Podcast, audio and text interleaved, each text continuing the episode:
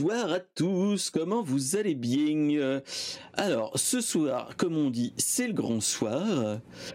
Euh, comme tous les jeudis, on se fait un brainstorm geek. Alors, qu'est-ce qu'est le brainstorm geek? Le brainstorm geek, c'est tout simplement la veille geek de Mister SP et de sa communauté, mais pas que. Résumé en environ une heure, mais des fois ça va jusqu'à deux heures. Euh, avec des invités et la chatroom le jeudi soir vers 21h. Alors, avec moi, nous avons deux invités exceptionnels. Euh, nous avons euh, un habitué qui s'appelle Flo Naturagu. salut Flo, comment vas-tu? Salut Mister SP, salut Bertrand, comment ça va? Bah ça va bien, ça va bien. On se rapproche des vacances de Noël, donc tout va bien. On se rapproche de Noël. Ah, c'est ça aussi, hein, avec le, petit pompon, tout ça, tout ça. Moi, j'ai j'ai troqué, euh, j'ai ma petite tenue de lutin, mais il fait trop chaud dans le bureau, donc j'enlève le haut. Et bientôt, j'enlèverai le bas. Mais ça, c'est pour après le stream. Voilà, voilà. Euh, sinon, on a notre euh, nouvel invité euh, notre cher Bertrand de DRGB. Salut Bertrand, comment vas-tu? Eh oui, ça va. Merci beaucoup pour l'invitation. Ça fait plaisir de, participer au lieu d'écouter. ah, donc oui, euh, petit rappel pour ceux qui veulent venir euh, papoter avec nous et ainsi de suite. Il n'y a pas de souci. On peut, on peut voir ça dans les, dans les semaines qui viennent pour la prochaine année, vu qu'il y aura peut-être une pause, peut-être un épisode spécial. On verra tout ça. Donc, euh, petit rappel pour ceux qui, euh, qui sont dans la, dans la et aussi en replay. Euh, donc, c'est une émission réalisée et enregistrée sur Twitch, sur la chaîne de Mister SP, donc la mienne, le jeudi soir à 21h. Mais il y a de toute façon un replay qui sort le lendemain à environ 16h quand c'est le jeudi. Euh, sur les bonnes, euh, les bonnes, euh, les bonnes crèmeries de podcast en version audio, mais aussi en version vidéo sur YouTube, en version montée. Donc voilà, donc n'hésitez pas à partager autour de vous si ça, si vous aimez bien, de conseiller et ainsi de suite. Voilà, voilà pour la petite, pour la petite info de l'émission. On va faire la petite blague à la fin du follow, du sub, de tout ça, tout ça. Mais ça, ça sera pour la fin de l'émission. Avant toute chose, et avant de se lancer dans les actualités, on va demander plusieurs choses à nos deux invités, même s'il y en a un qu'on connaît quand même. Euh, on va commencer par le petit nouveau, c'est notre cher Bertrand. Donc, on va, je vais lui demander les trois grandes questions de l'ordre ton père. C'est qui es-tu, d'où viens-tu et où vas-tu? Alors moi, c'est Bertrand, je suis ravi d'être là avec vous. d'où viens-tu? Alors, je viens de, Bordeaux, pour être précis, on va dire, pour la localisation en tout cas.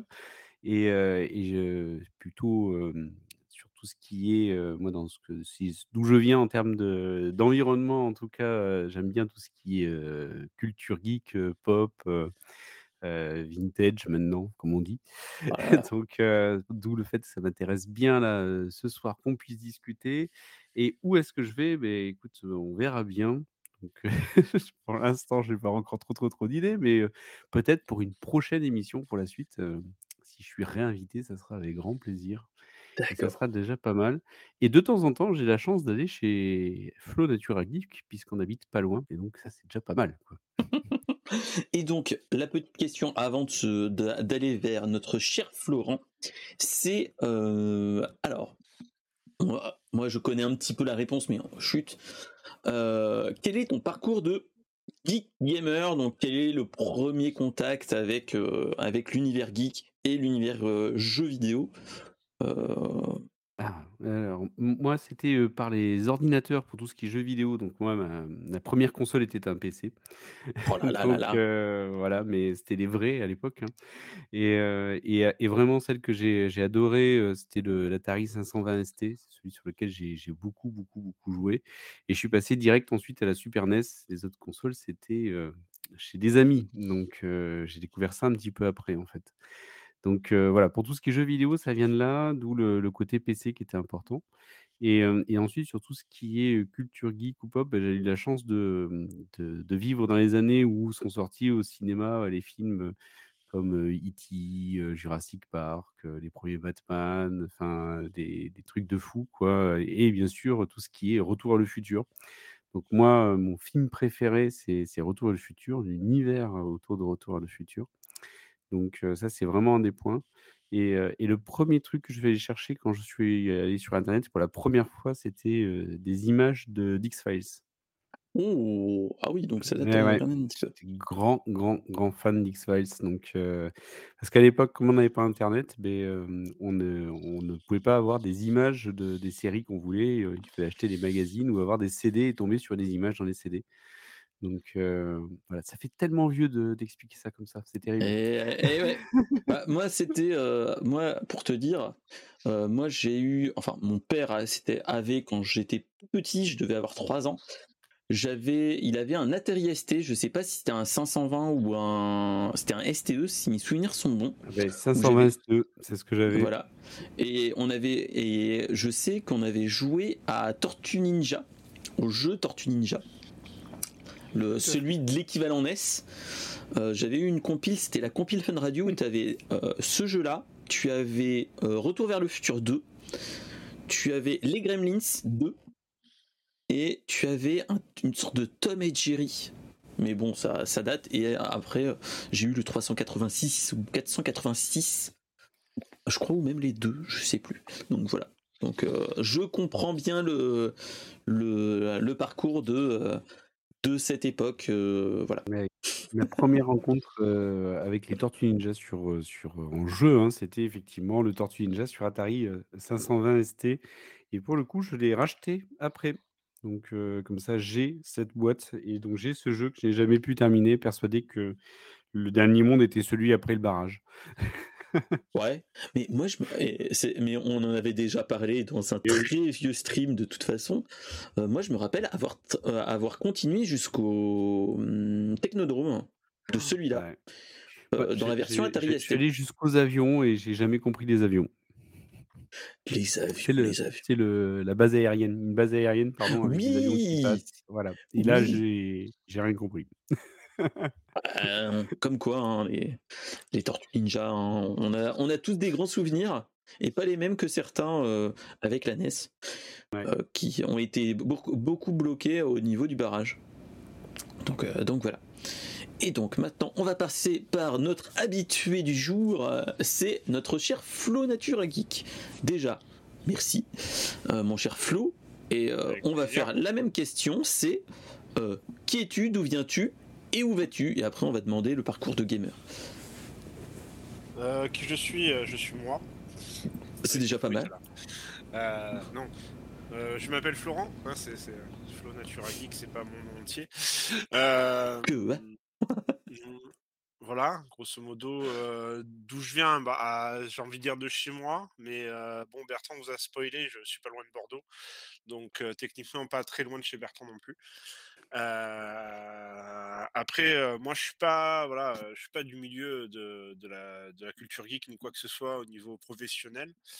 Euh, c'est vraiment une passion, voilà, que que je que je me suis découvert au fur et à mesure des années et, et que maintenant avec Internet, c'est beaucoup plus facile de partager des passions de façon générale. Tout à fait.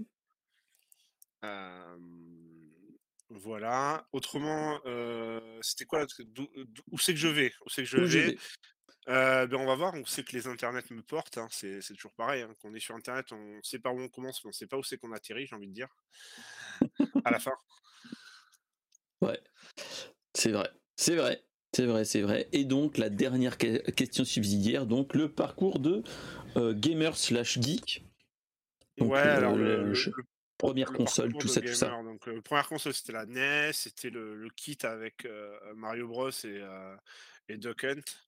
Euh, Ah, et tiens, la grande question du Duck Hunt, c'est est-ce que toi tu jouais quand tu étais à l'époque, euh, quand tu as eu Duck Hunt, est-ce que tu jouais depuis ton canapé à tirer sur les canards ou est-ce que tu te rapprochais à deux, où tu mettais le canon du, du, Wiza- du NES Zapper à 2 mm de ton écran cathodique pour tuer le, le canard comme un bourrin?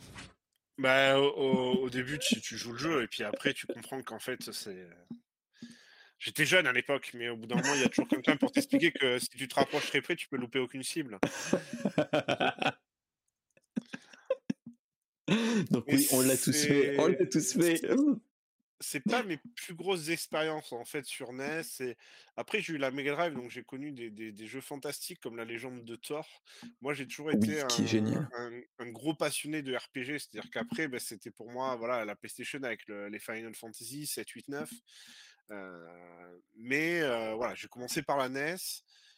j'ai commencé l'amour du RPG avec la légende de Thor parce que j'étais quand même assez jeune pour bien comprendre les subtilités de, de comment fonctionne un RPG.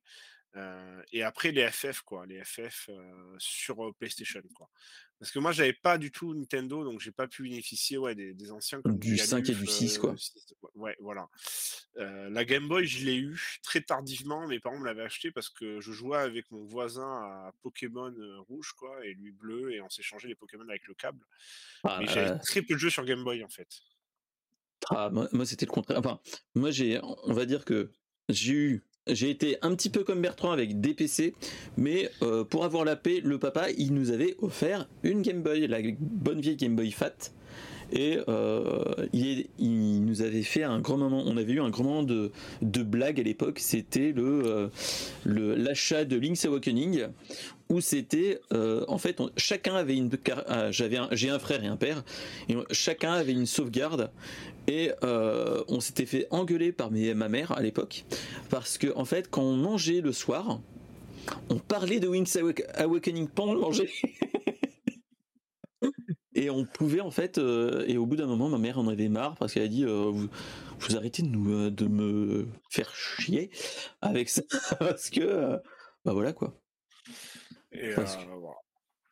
Ok, ben voilà, après, bon, parcours après film et tout ça, ben ouais, moi j'ai découvert les, Jurassic Park, les E.T. et tout ça, c'était un peu aussi mon époque. Mais c'était surtout moi le, ce qui m'a le plus marqué c'était le club d'eau quoi. Le club d'eau avec avec bah, DBZ Sailor Moon les Chevaliers du Zodiac enfin. Les petits ah, petits trucs là-haut j'ai une petite dédicace de Patrice Borg alias Goku dans DBZ que j'ai eu au dernier, euh, à la dernière Japan Expo Centre qui était très très très très gentil et euh, ce qui était marrant c'est que euh, je l'ai fait beaucoup rire parce que j'étais pas en mode ah vous avez été un, un, très grand homme avec Son Goku. Moi, je lui ai dit autre chose. Je lui ai dit, euh, moi, le, meilleur souvenir de votre voix que j'ai eu, c'est pas euh, Dragon Ball, c'est Hot Shots et Hot Shots 2. Si vous ah, c'est énorme. avec Charlie Sheen.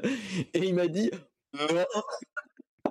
il m'a dit, vous êtes l'un des, enfin pas l'un des premiers, mais presque.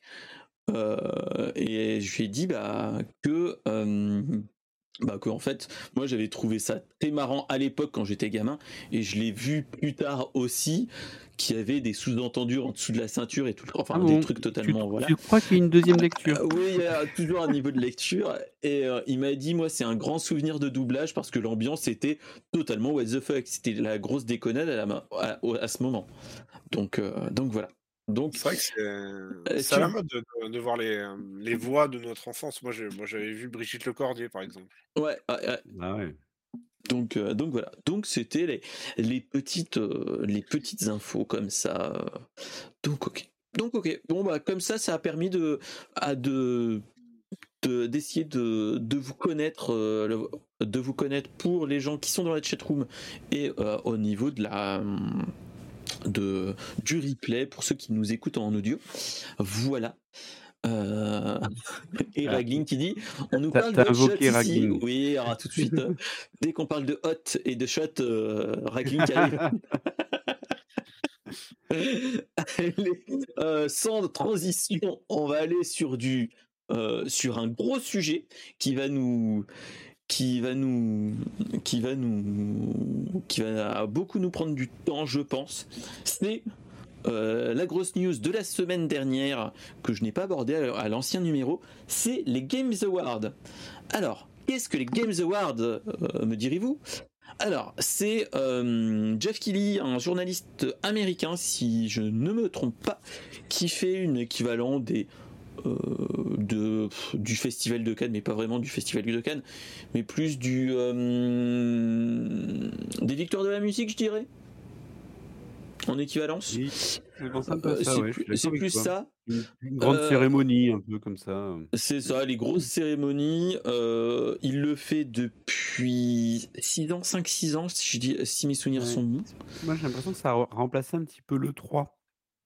Alors, en fait, moi, je trouve que c'est un un équivalent à l'E3, mais en fait on a l'équivalent, on a l'E3 l'été et l'hiver, on a le, les Games Awards. Comme ça, ça nous fait un.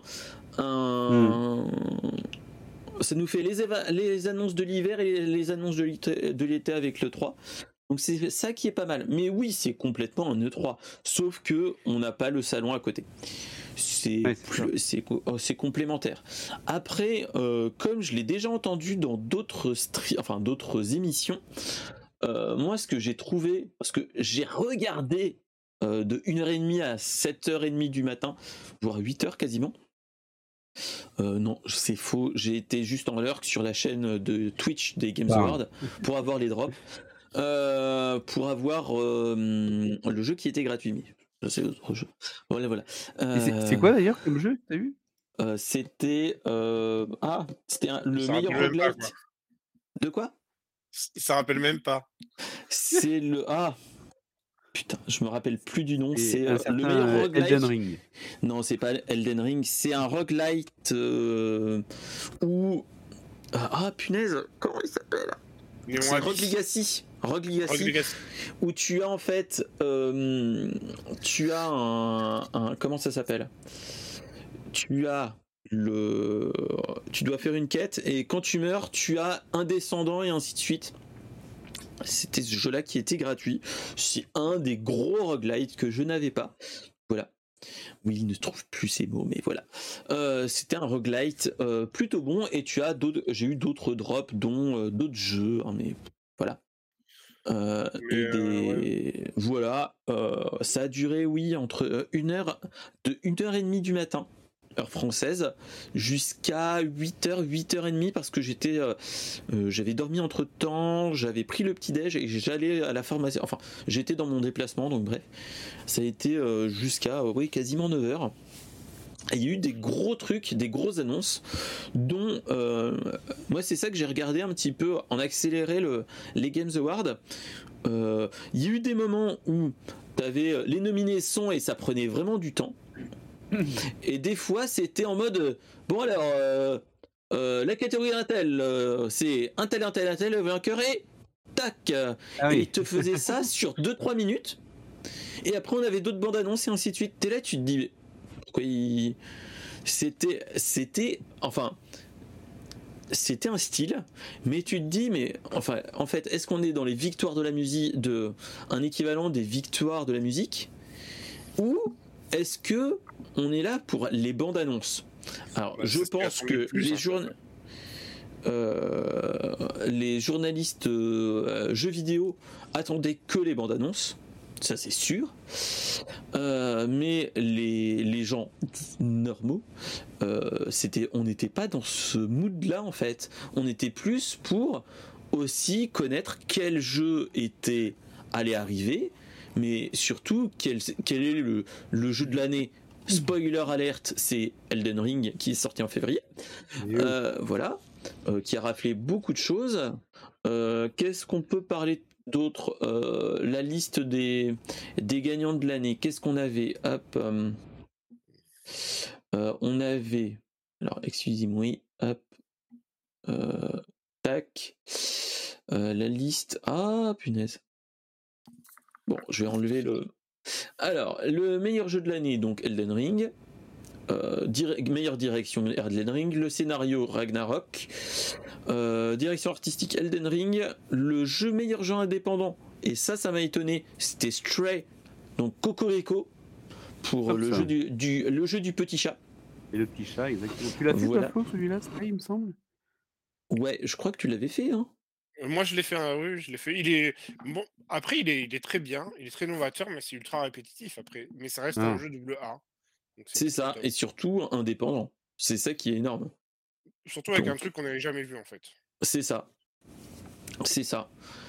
Euh, ensuite, qu'est-ce qu'on avait? Bon, l'audio Ragnarok. Le, la meilleure performance d'acteur, c'est Christopher Judge.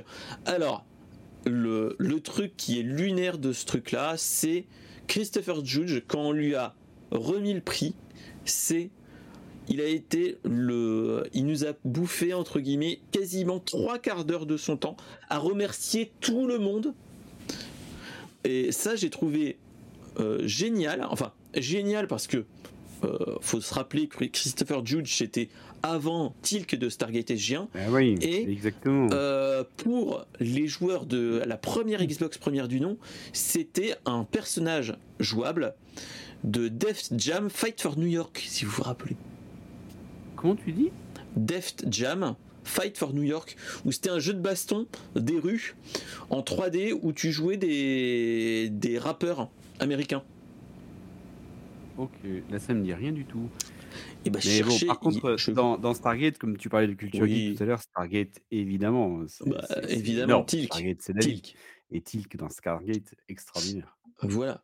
Après, qu'est-ce qu'on a eu d'autre? On a eu euh, là, moi, c'était la grande, euh, le, la grande surprise. C'est le meilleur jeu multijoueur, c'est Splatoon 3.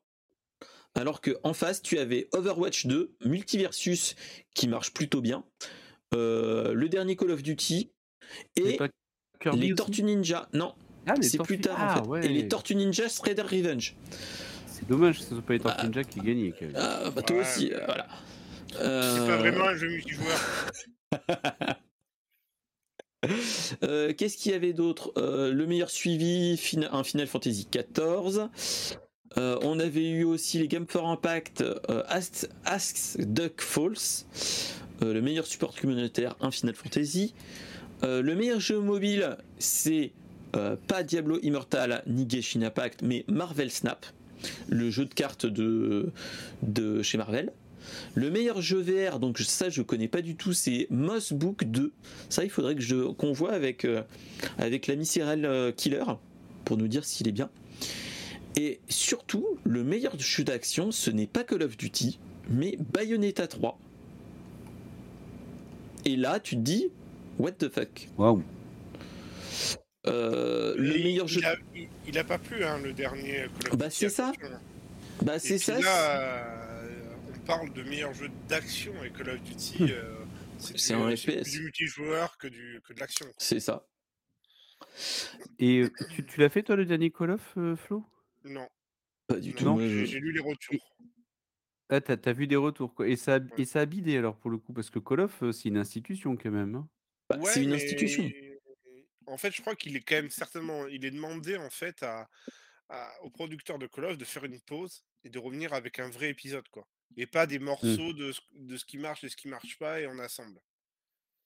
Et euh, Voilà. c'est ce D'accord. qui a été reproché en fait. Il a pas, il n'est pas aussi poussé que les autres Call of. Il n'est pas, voilà, Ok. il cartonne pas. Et donc, petit truc qui on continue. Meilleur jeu de combat Multiversus. C'est un Smash Bros, mais dans l'univers Warner Bros. Pour ceux qui connaissent pas. Et qui a plutôt un bon retour. Moi, j'ai, je l'ai essayé hors stream. Il est pas mal. C'était au tout début. Euh, faudrait que je le réessaye à l'occasion. Le meilleur jeu familial, ce n'est pas le Lego Star Wars, ni Splatoon 3, ni le Nintendo Switch Sport. C'est Kirby et le monde oublié, qui est très Ah, joli. voilà. Euh, le meilleur jeu de course c'est un peu un Kirby en, en monde, ou- en, en monde ouvert un C'est ça. ça, non Euh, c'est- un pas ça, le Mario. Odyssey, non plutôt un, un Mario Odyssey type Kirby, c'est ça? C'est, euh, moi je dirais, c'est Mm. un Mario Odyssey, mais euh, à la Kirby. C'est-à-dire comme les vieux Kirby qu'on avait où c'est quand où tu t'es quand même dirigé, mais avec quelques petites touches de monde ouvert, mais vraiment quelques petites touches.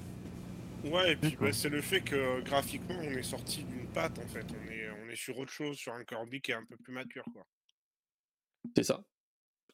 Et ensuite, meilleur jeu de stratégie, Mario et les lapins crétins 2. Ça, c'est le truc, t'es là, tu fais Ah ok, d'accord. Alors qu'il était en face d'un Two Point Campus, un Total War Warhammer et le jeu Dune, Spice War, où c'est du jeu de gestion. Donc là, t'es là, tu te dis ouais. Ouais, mais Nintendo, hein. Faut Bah ouais, mais Nintendo. Nintendo. Mais Nintendo, c'est très vendu. Les gens votent pour ce qu'ils connaissent. C'est ça. Après, meilleur premier jeu, Stray. Euh, le jeu le plus attendu, on était face à un Resident Evil 4, le remake, Hogwarts Legacy, Starfield et un FF. Mais non, c'est Breath of the Wild 2 qui ressort, Bah oui. ce qui est Bah, normal. forcément. Ah, Mais ouais. celui-là, le- Moi, je dès, qu'il sort, euh, t'entendras plus rien pendant je Bah, temps. Moi, j'aurais pas hein. cru, tu vois. J'aurais plus pensé à War Legacy comme. euh, Mais bon. Bah, en fait, Hogwarts Legacy, ce qu'il faut se dire, euh, c'est qu'il y a un putain de bad clash, un shitstorm autour de la créatrice de l'univers, euh, de l'univers euh, bah, de Harry Potter, qui fait que, en fait, même ce jeu qui n'est pas encore sorti euh, est déjà entaché par sa la réputation. C'est ça qui est malheureux, hein, dans notre cas Mais précis. hein. euh, euh, j'ai pas, compris le problème de réputation qu'il a. Alors en fait, c'est que euh, J.K. Rowling en fait a, a eu un bad clash il y a plusieurs mois, voire quasiment euh, euh, début d'année, où elle a eu des propos transphobes et, et homophobes. D'accord. euh. Non, bah, ok, dans ce cas, voilà. je, je, vois, je vois ce que c'est. je pensais qu'on était passé à autre chose, mais ok. Non, non, c'était, on est Toujours toujours pareil. dans le même cas de figure. Donc euh, l'un dans l'autre, tu te dis ouais, ok. Donc si on est toujours dans ce truc-là. Euh, ensuite, euh, on continue dans notre lancée. On va essayer d'aller vite hein, parce qu'il y a une multichée de catégories. Euh, la meilleure adaptation, c'est Arkane. Arkane de LOL. Sur Netflix. Très bon, très bon, très bonne série. Euh, le meilleur créateur de contenu, ça je ne comprends pas pourquoi c'était là-dedans. Euh, c'est Ludwig, un streamer, euh, américain. Je trouve ça un petit peu bon. Bref. Le meilleur jeu e-sport Valorant. Le meilleur athlète, c'est Jacob. Euh, la meilleure équipe e-sport Loud. Euh, le meilleur coach e-sport, c'est euh, BZK. Et le meilleur événement e-sport, c'est le LOL World Championship de 2022. Euh, et on est au bout des gagnants. Wow. Est-ce que vous avez des choses à dire à ce niveau-là? Au niveau de, de des Games Awards, avant de passer sur le petit truc de fin au niveau des Games Awards. Moi, j'avais peur que God of War euh, remporte tout. C'est face la Radia, quoi. Et ils en ont remporté quand même pas mal, mais je suis content que ça soit quand même Elden Ring qui, qui, qui ait eu le, prix du meilleur jeu. Donc, euh, je le trouvais plus légitime dessus, euh, même si j'ai fait ni l'un ni l'autre, c'est juste sur les gameplays que j'ai pu voir, quoi. Hmm, ouais, après, moi, je suis. Bah, Elden Ring, après, déjà, il est plus vieux. Il a plus de temps d'existence que God of War. Donc, euh, ça. t'as potentiellement moins de gens qui l'ont fait. Euh, après, voilà, faut savoir que c'est des gens qui votent. Et les gens, ce qui est la console la plus vendue, c'est la Switch. Donc déjà, tous les jeux Switch, ils raflent beaucoup de choses en fait. C'est- Déjà, premièrement. Et après, Elden Ring, oui, il a été vendu, mais il, il a explosé les scores. God of War est loin derrière en termes de vente. C'est vrai. Ça, c'est vrai. Donc, euh, Elden Ring, meilleur jeu de l'année, c'est normal. Quoi. C'est, il a été normal, vendu, le jeu, il a, il a été très apprécié. euh, Moi, petite chose que je, que je trouve dommage à ce niveau-là, c'est. euh, euh, on a eu quand même des jeux français qui se sont sortis. Et euh, petite déception pour euh, un petit studio bordelais qui s'appelle Asobo, Ah, qui avait été ouais. nominé pour euh, Tale Requiem, qui est un magnifique jeu que j'ai fini sur la chaîne, qui est magnifique, même s'il est très triste sur la fin. Euh, et pas que sur la fin, même sur au début. hein. Euh, bref. Et euh, il y avait en nominé la, doubleuse vocale de Amicia et le jeu en Gotti. Bon, après, face à God of War et un Elden Ring, voilà. C'est. Déjà, bon, ah, juste être nominé, c'était déjà beau quand même pour un. Déjà, oui. C'est Et- c'est- c'est- c'est déjà pas mal. Après, bon, effectivement, effectivement, effectivement, effectivement, effectivement, effectivement, effectivement, Oula. c'est déjà une belle victoire quand même. Ok. Euh, c'est- voilà. Après, moi, ce que j'ai envie de dire aussi à ce niveau-là, euh, moi, je dis déjà un bon GG pour euh, les Tortues Ninja. Parce que on les avait vus arriver de nulle part et qui ont quand même été nominés. qui est un petit jeu rétro de, de et, bah, et tu te dis bon de là à être un Gotti non mais un bon jeu multijoueur où tu ne vois pas trop ce qui se passe à l'écran quand tu es au-dessus de 4. Et bon, après, à part ça, c'est très bien. C'est très bien. Je trouve qu'il manque une, catégorie, tu vois. Il manque une catégorie pour les jeux, tu sais, rétro, remis au goût du jour, tu vois. On en a eu plein, on a eu Alex Kid, bah, on a eu ce, ce Tortue Ninja. C'est ça. il manque une sorte de petite catégorie, vous voyez, des, jeux rétro qui ont été remis au goût du jour. Bah, comme les Resident Evil aussi, hein. Est-ce qu'on peut. Oui, on, peut le considérer comme ça, les Resident Evil, avec tous les remakes qu'ils font. le 2 hein, et le 3. le 2, par exemple, était rétro. Hein. C'est ça. Hein. Donc, euh, donc voilà. Donc euh, après, à voir. Après, euh, là, on va glisser vers la, la, la, news de Game Awards qui a un petit peu entaché l'événement, on va dire. C'est lors de l'annonce du GOTY de Elden Ring, il y a eu euh, je sais pas si. Je pense que mon cher Flo, tu l'as entendu parler. C'est l'incident Bill Clinton qu'on a entendu sur Twitter euh, suite aux Games Awards. Alors, je pense que vous en avez tous entendu parler, les, les gens, peut-être pas dans la chatroom, mais euh, Flo et Bertrand, moi, oui. Alors, ouais, moi j'ai vu. Euh, alors, moi j'ai pas regardé comme toi euh, en dormant les, les, les Games Awards euh, toute la soirée, mais j'ai vu juste par contre la scène. effectivement, j'ai vu le, le gars monter sur scène avec les autres, attendre et prendre la parole en sortie et, et pas comprendre ce qu'il dit.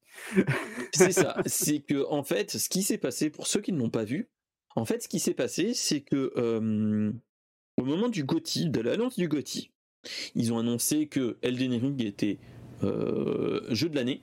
Et en fait, quand il y a eu toute l'équipe de, From Software qui est sortie pour aller sur la scène, en fait, il y a un jeune homme qui est allé dans la la dans le groupe et qui a un petit peu interféré à la fin en, euh, en disant mais des trucs totalement what the fuck en disant oui que euh, qu'il remerciait son rabbin orthodoxe Bill Clinton. Et t'es là, mais tu te dis, ouais, ok, c'est quoi ce truc?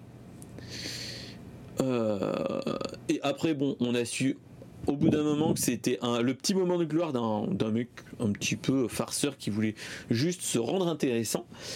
Mais euh, moi, dans le cas de figure là, moi, c'est pas cet événement qui me choque, c'est plus le comment dire euh, ce, que ça provoquait entre guillemets, c'est que tu te dis c'est quand même une grosse cérémonie avec quand même des pontes de du jeu vidéo.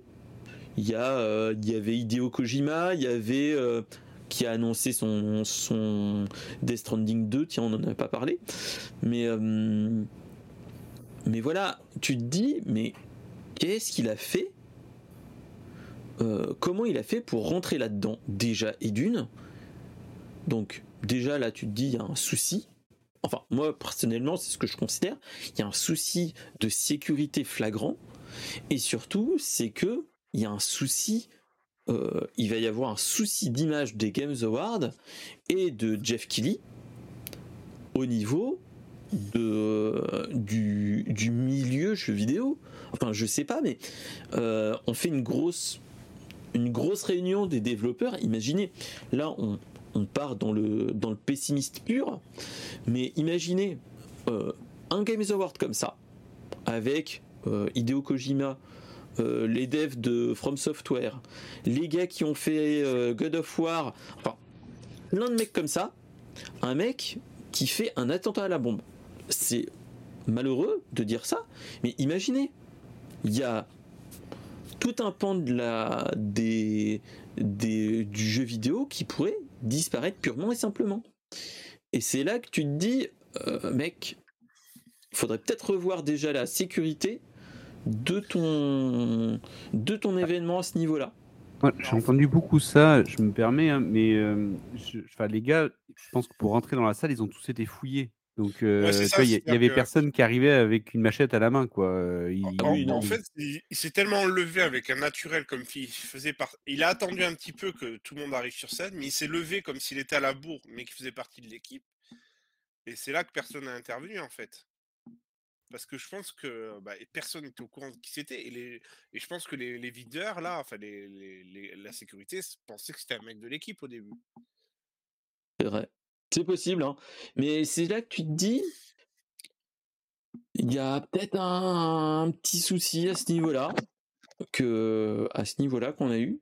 Et c'est ça qui est malheureux. Hein. par contre, je suis d'accord avec toi. Il y, a, quand même un vrai incident de sécurité. le gars, il avait rien à voir avec ceux qui étaient invités. Donc, on aurait dû très clairement ne pas lui permettre de monter sur scène. Il aurait dû être arrêté et je suis d'accord avec toi en termes d'image, en tout cas, ça envoie pas les bons messages. Ça envoie pas les bons messages au niveau des invités aussi, sur le sérieux du truc. Après, je, je pense que personne risquait sa vie, enfin, à part s'il faisait une clé de 8 à un gars.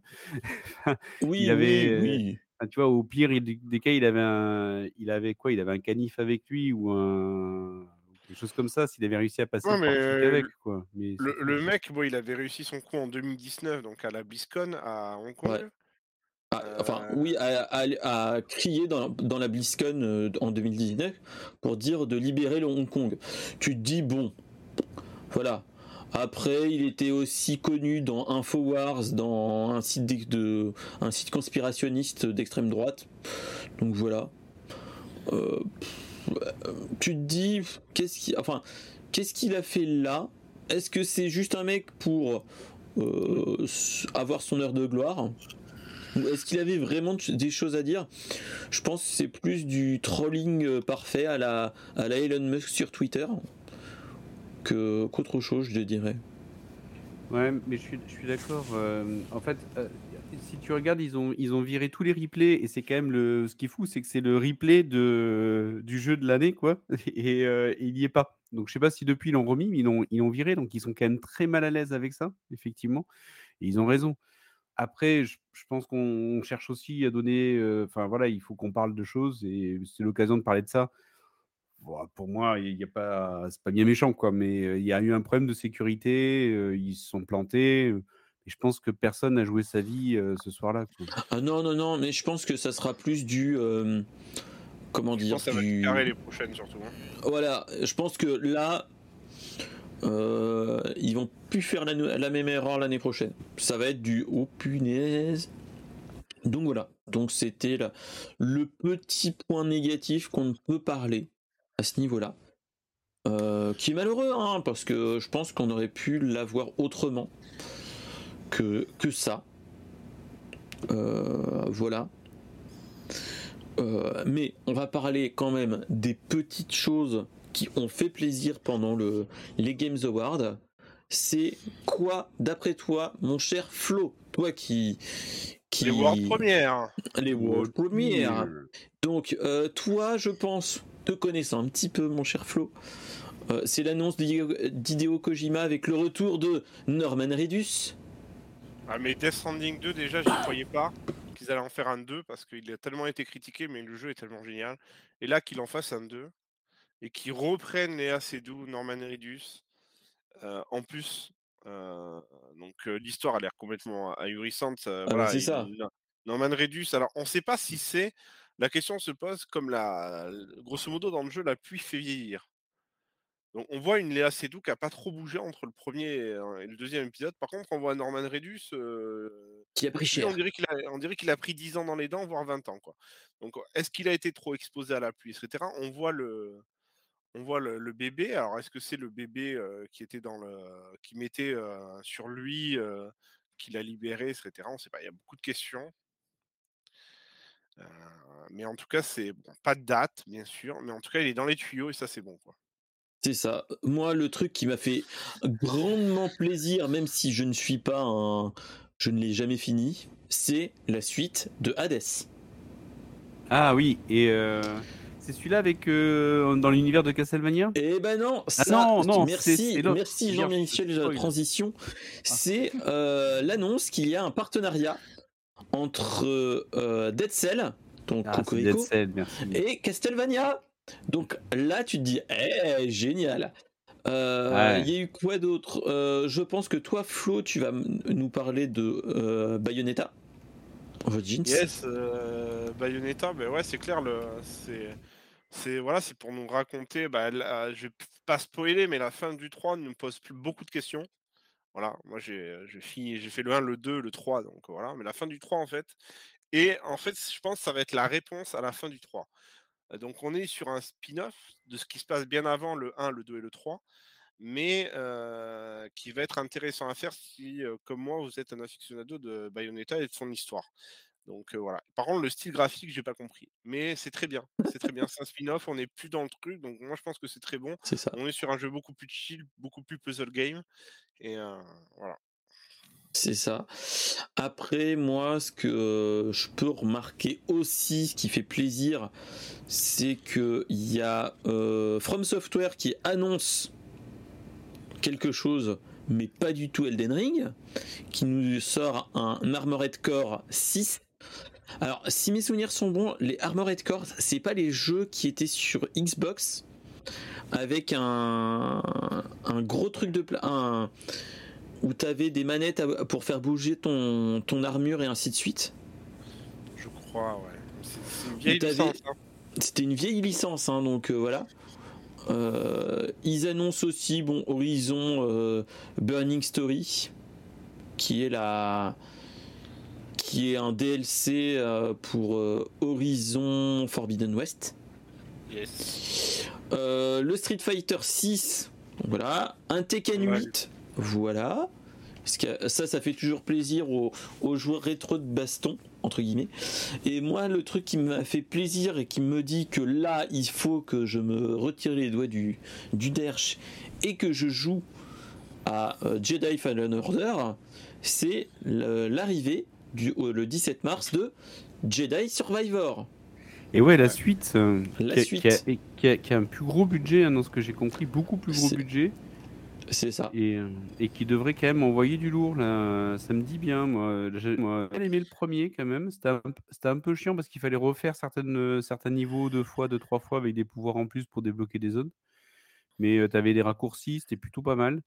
Et euh, certains boss c'était un peu chaud. Enfin, j'avais, j'avais passé un bon moment sur le, sur le 1. Je me dis, avec plus de budget, donc plus de moyens et peut-être plus de temps pour bien peaufiner, bah, ça peut, ça peut peut-être envoyer. Tu, tu l'avais fait toi, Flo, le, le Ouais, Jedi? Ouais, je l'ai fait, bien sûr. Mais c'est vrai que.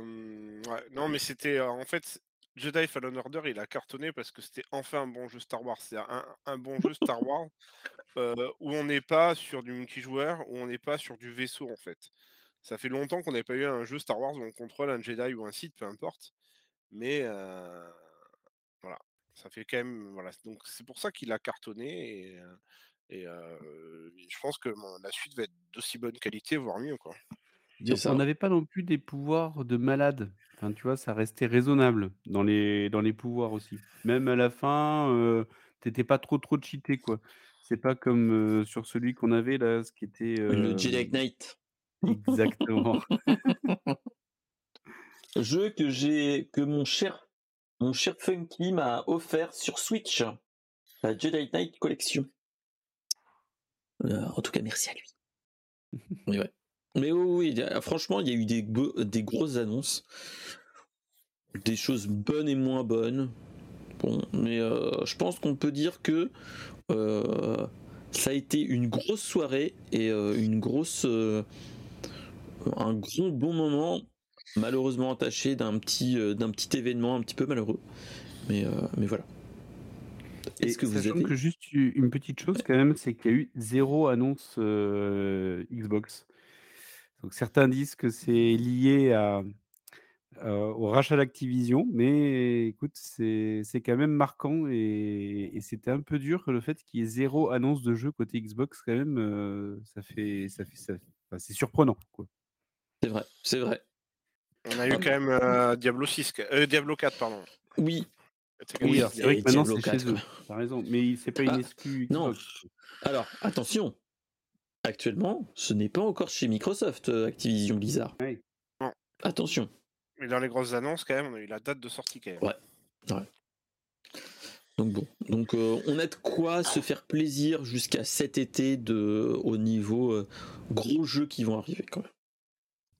Donc voilà. Alors, euh, on va passer sur un autre sujet qui va être plus euh, calme, je sais pas, mais euh, différent. On va parler de Disney, de notre de la boîte aux grandes oreilles de de souris. Donc voilà, on a eu une petite annonce la semaine dernière qui était que Disney Plus allait avoir un gros truc, c'est que euh, suite au retour de Bob Iger euh, en tant que patron de, chez Disney, euh, Bob Iger a reproché en fait son prédécesseur de trop s'investir dans Disney Plus pour, pour moins s'investir dans les sorties cinéma. Et donc, euh, vu qu'on a le retour là, en fait, il nous annonce dès le début que moins 20% de production mois prochain pour Disney+. On va dire qu'il va y avoir plus de films au cinéma et moins de films sur Disney+. Voilà, donc euh, malheureusement, j'ai envie de dire, Disney va être moins intéressant cette année, enfin l'année qui vient, euh, vu que il n'y a que 40 films et séries pour l'année 2023 sur Disney Plus. Ça devrait aller, je pense, quand même. hein. Euh, petite larmichette. Après, euh, euh, si, si- à cause de ça, euh, on, va, on va perdre la saison 2 de She-Hulk, eh ben tant pis, écoute, il faut qu'on passe par là. C'est ça, c'est ce qu'il faut se dire. C'est euh, ça, ça va être malheureux, mais dans, un- dans un autre sens, euh, moi, ce qui ferait plaisir, c'est plus le contraire, c'est qu'ils puissent nous faire une saison 2 de Andor, par exemple, de Star Wars Andor. Ah oui, moi je l'ai pas encore terminé. Donc, Donc, euh, je suis à la euh, fin. là. Donc voilà. Euh, Donc, euh, donc voilà. Euh, ils vont, ils ont annoncé quand même des productions télé qu'ils vont réinvestir sur les productions télé et ainsi de suite. Donc on va avoir quand même des séries, mais ça sera pas des productions directes tout Disney+. C'est l'annonce de notre cher Bob Iger, donc ça peut être intéressant de voir euh, des annonces comme ça où on nous dit bah le Covid est fini. Et là, on se retrouve sur des annonces plus, euh, plus qui va dans une direction différente et surtout qui est de privilégier la qualité à la quantité et de euh, surtout de faire des productions avec un nombre d'épisodes qui ne sert où il y a des épisodes qui ne servent à rien. Euh, Rappelez-vous de certaines séries que je ne citerai pas, mais tu vois, vous voyez des épisodes de grosses séries Marvel ou même Star Wars qui étaient étirés en longueur, qui ne servaient à rien. Est-ce que ça, Ouais, vous voyez les, vous voyez les séries que je, je pointe du doigt euh, un petit peu? Ouais, ouais, on a compris. Hein. Oh, Voilà. hein, euh, euh, coucou WandaVision, même si elle était très bien ou des choses comme ça. Ouais, c'est Ou sûr que même, tu te dis, il y a euh, quelques épisodes, tu te dis, euh, ça apporte pas grand chose, ils auraient été en moins, ça changeait Ah, rien à l'histoire et au scénar. Quoi. Clairement, clairement. Donc, euh, donc voilà. C'était un petit peu euh, euh, la news qui fait plaisir en tant que spectateur. Un petit peu moins pour certains au niveau au niveau série télé. Mais bon, après, est-ce que ça serait pas le meilleur move pour privilégier la qualité? Voilà. Mais écoute, tant mieux, enfin, si, si- c'est ça vraiment derrière, c'est une bonne chose, euh, la qualité sur la quantité. Après, euh, moi, globalement, j'ai bien aimé le Loki, j'avais bien aimé le, le WandaVision, donc ça, c'était vraiment euh, deux, deux sympas et qui, qui pourtant ont pas mal divisé. Après, le She-Hulk, j'ai regardé juste un petit peu et vraiment ça m'a saoulé, et par contre, je me suis fait la Miss Marvel, c'était c'était sympa. C'était bien, mais sympa, sans Voilà. plus. Ah si, le le Hawkeye aussi, était sympa. Bon, voilà, mais tu tu vois, c'est un peu oubliable, quoi, c'est Euh, le Faucon et le Soldat de l'hiver, totalement oubliable. Ah ouais, ouais, ouais, je suis Enfin, voilà. Euh, moi, gros, grosse déception quand même de hum, d'Obi-Wan qui était bien, mais pas. pff, voilà. Euh, même chose pour euh, euh, le livre de Boba Fett. Oui, le Boba livre Fett. de Boba Fett était, était, enfin, en fait, ce qui est- la partie sympa du livre de, Boba de Boba Fett, c'est quand il y a le Mandalorien. C'est ça. C'est ça, parce Donc, que euh, euh, les, les bikers en, en scooter bizarroïde et avec des implants cybernétiques chelous, ouais. ouais, est-ce que ça a sa place dans l'univers Star Wars? Je sais pas. Et, et- et puis bon, mais le gars il- qui se ramène, qui, qui, qui se balade dans la ville euh, sans son casque, à saluer tout le monde, tu fais, bah attends, merde, c'est un, c'est un chasseur de primes, quoi. Enfin, le gars, c'est. C'est ça. Normalement, c'est le respect, quoi. Enfin, je sais pas. Ça. Donc, ça cadrait pas quoi euh, avec le personnage donc ça ils ont fait trop évoluer le personnage c'était plus Boba Fett tu l'appelles autrement quoi tu sais pas l'abbé Pierre comme tu veux mais pas Boba Fett quoi.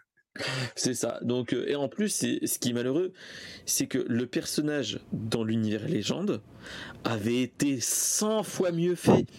En fait, ce qu'il faut se rappeler dans l'univers légende canonique, euh, Boba Fett devenait le Mandalore dans les dans dans l'empire mandalorien entre guillemets en fait il reconstruisait le Mandalore, euh, Mandalore c'est-à-dire le, la civilisation des Mandaloriens. Et c'était totalement badass. Alors que là c'est un mec euh, il devient juste le parrain de la pègre avec des avec des racailles bizarroïdes. Et, euh, et voilà quoi. Et qui se fait aider par le, euh, le parrain de la un- pègre avec des principes. Voilà. Tu te dis, pff.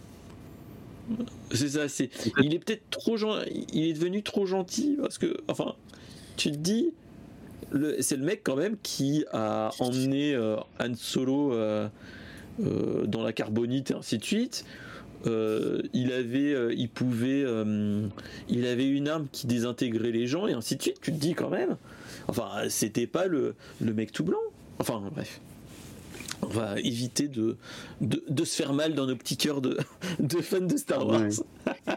après euh, pour euh, juste euh, pour Kenobi je, je veux pas qu'on pas, pas passer trop de temps dessus mais sur Kenobi c'est très inégal sur les épisodes il y a des épisodes j'ai adoré et il y a des épisodes euh, il il se passait rien et, euh, et j'ai j'ai adoré de voir un Kenobi qui était où c'était compliqué pour lui, qui avait arrêté, qui se cachait, et donc qui avait beaucoup de mal ou autre.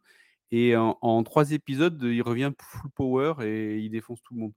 Et, tu fais bah non, tu- t'es vraiment passé d'un extrême à l'autre quoi. Et donc moi ça m'a paru dommage. Moi, ce que j'ai trouvé dommage, c'est que hum, on a le, on a, c'est pourquoi le raccorder à, à l'IA de nouveau. Enfin, on sait pertinemment. Enfin, c'est ça qui est dommage d'un point de vue scénaristique, c'est que on sait pertinemment qu'ils vont pas canner parce que épisode 4. Euh, il peut pas rester avec Leia parce que épisode 4. Euh, ils peuvent pas vraiment avoir de vrais combats contre Dark Vador parce que épisode 4. Euh, ils auraient pu faire tellement d'autres choses.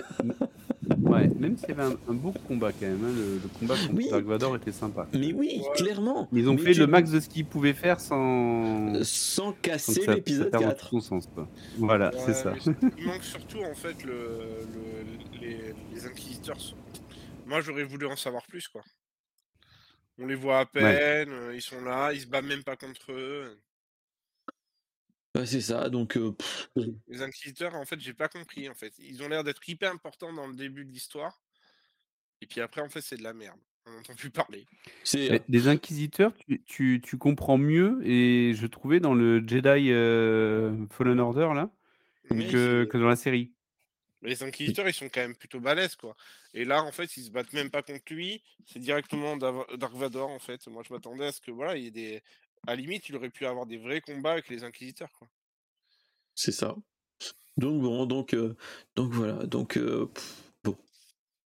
On va pas trop parler de Star Wars et de Disney. Je pense qu'il y a d'autres choses plus intéressantes, comme Apple, qui est encore accusé ah. d'obsolescence programmée en France par une association qui s'appelle l'association française Halte à l'obsolescence programmée, ou plus communément appelée l'association HOP, qui, euh, en fait, qui a qui, euh, qui a fait une, une annonce de, euh, de porter plainte contre Apple auprès du procureur de la République le mercredi 7 décembre. Alors, euh, comme son nom l'indique, dans cette association, elle sert à démontrer et faire ressortir les pratiques frauduleuses qui pourraient entraver les, intérêts des consommateurs et surtout dans, notre contexte écologique euh, aussi de protéger les déchets électroniques qui commencent à, qui commencent à être là.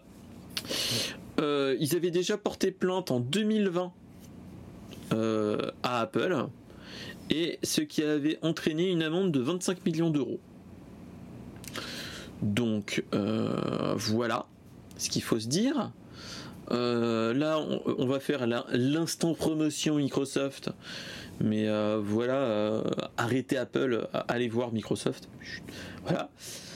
Euh, ça, c'est le, petit troll. Je, vais devoir vous quitter par contre. c'est le moment troll. Hein. Voilà. et, et donc voilà. Donc en fait, ce qu'ils leur demandent, malheureusement, c'est que quand ils parlent d'obsolescence programmée, c'est qu'ils, euh, en fait, ils ont pour euh, pour ligne de défense que Apple veut toujours empêcher que les réparations soient effectuées par des réparateurs, mais pas agréés de la marque, dans le but de bien contrôler toutes les un maximum de pièces. Euh, voilà. Et ils accusent aussi que les pièces dites certifiées euh, marche quand tu fais les réparations et que tu ne peux pas mettre des qu'il y a des moyens de de de certification en interne dans l'appareil quand tu mets des pièces compatibles. Je sais pas si tu vois ce que je veux dire, mon cher euh, Bertrand. Mais Donc, en, fait, euh, pour, pour moi, c'est un vrai sujet qu'ils ont et, et c'est là où tu vois le, tout le, le greenwashing d'Apple. Parce que plutôt que de, de communiquer sur le, côté green de la, de la société en disant bon, on, arrête d'envoyer des chargeurs avec les iPhones, qui n'a rien à voir avec le côté green, c'est uniquement pour réduire la taille des, paquets, réduire le coût en envoyant des chargeurs, mais surtout réduire la taille et faire en sorte d'envoyer plus de paquets dans, dans, une, même, dans un même conteneur. Il n'y a absolument aucune volonté de faire du green là-dedans.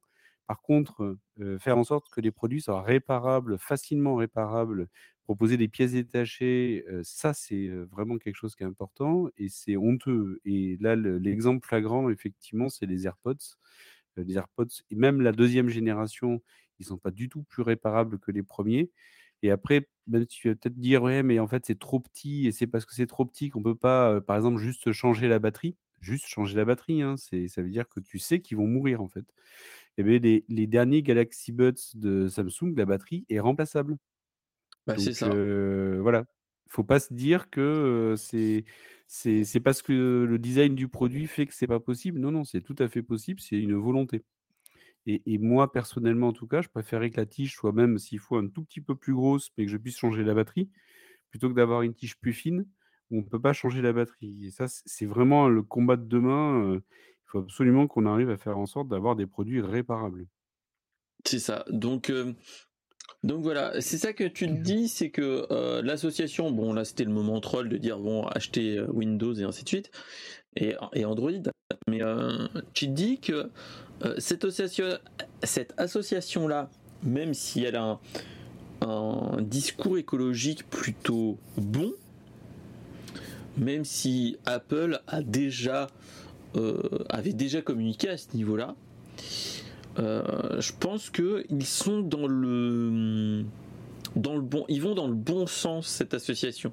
Ils vont essayer de faire changer les choses. Après, en espérant que ça fasse quelque chose. Mais euh, ce qu'il faut savoir, c'est quand même dans les exemples d'autres fabricants, parlons de Valve par exemple. Valve propose de vérifier directement via une application dans le Stream Deck, dans le Steam Deck, excuse-moi, euh, l'état de santé des composants afin de pouvoir les remplacer. De faire une demande de SAV, de commander les pièces et que ça à toi puisse les changer. Ça, je trouve que c'est euh, c'est dans l'air du temps déjà. Et euh, ça, on n'a pas ce move-là d'Apple, ce qui pourrait être bien mieux, je trouve. Et pas de de bloquer le précaré entre guillemets du non non ah non euh, il faut une pièce euh, les pièces certifiées ainsi de suite. C'est ça qui est dommage. Je sais pas si ah, tu vois ce que je veux dire. Ah mais très bien. Et sur Valve par exemple tu as même la possibilité donc sur ton Steam Deck de changer ton disque dur. Aujourd'hui, chez Apple, euh, c'est un, un, moyen de te, te, vendre ton téléphone de 300 euros de plus, juste en, augmentant la capacité du disque dur, avec des prix qui n'ont aucune réalité de marché. Et, et donc, oui, effectivement, l'approche est totalement la bonne. Il y a une époque où il y avait les, je crois que c'était les Fairphone, qui étaient des, téléphones où on voulait pouvoir changer la caméra, changer le module GSM ou autre. Ça n'a pas marché, c'est vraiment dommage. Mais sans aller jusque-là, avoir juste un téléphone qui soit facilement démontable et facilement réparable, c'est pour moi c'est capital pour essayer de préserver les, métaux et tous les composants qu'on a dedans et faire en sorte de les faire durer le, plus longtemps possible. Et, et, si on peut un peu upgrader, ben, tant mieux. si on peut en plus changer la taille du disque ou autre, tant mieux.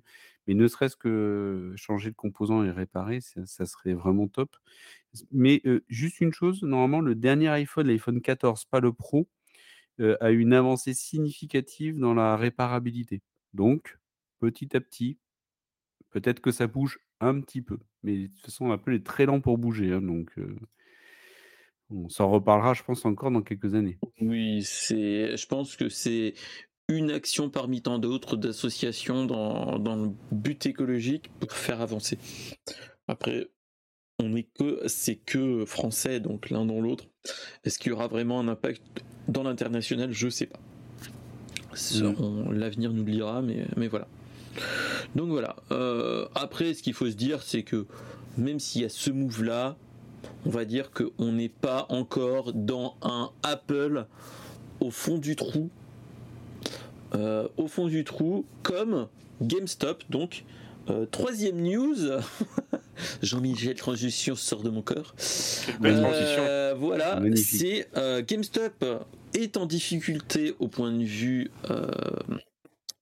au point de vue de la bourse. Les résultats financiers sont très très très bas. Il manque un trait, je crois. Euh, oui, très très très très très très très très très bas. Euh, les gens euh, font de moins en moins confiance aux magasins spécialisés. C'est malheureux à dire, mais c'est le cas. C'est dommage qu'il faudrait que qu'on invite un, que j'essaye de trouver un, streamer qui est et qui a été euh, vendeur dans des dans des jeux, dans des Micromania ou dans des magasins spécialisés de ce type-là. Mais euh, ce cas de figure-là, c'est un petit peu partout. Quand je dis partout, c'est euh, même dans les espaces culturels, des choses comme ça. Il y a de moins en moins. Enfin, le moral n'est pas au beau fixe au niveau des jeux vidéo, car il y a de plus en plus de gens qui achètent en ligne de façon dématérialisée. Euh, voilà.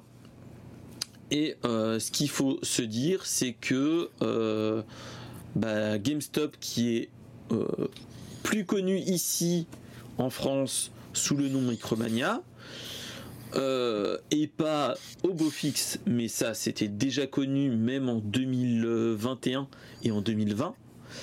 Rappelez-vous de, de l'histoire des hum, en bourse où il y avait eu des où on avait remonté le où il y avait des gens qui avaient remonté le cours du de GameStop si tu te rappelles Florent Ils avaient fait exprès en fait de le faire remonter artificiellement. Et il y a des traders qui ont perdu des millions dans l'histoire. C'est ça parce qu'ils avaient parié sur le fait que le titre allait, allait perdre de la valeur. Euh, et, donc, euh, sur ce type de pari-là, c'est des paris qui sont quand même très risqués. Et surtout, lorsque ça se fait pas, ça, ça coûte très très cher. Donc, euh, ça avait fait le pot de terre contre le pot de fer d'ailleurs à cette époque-là.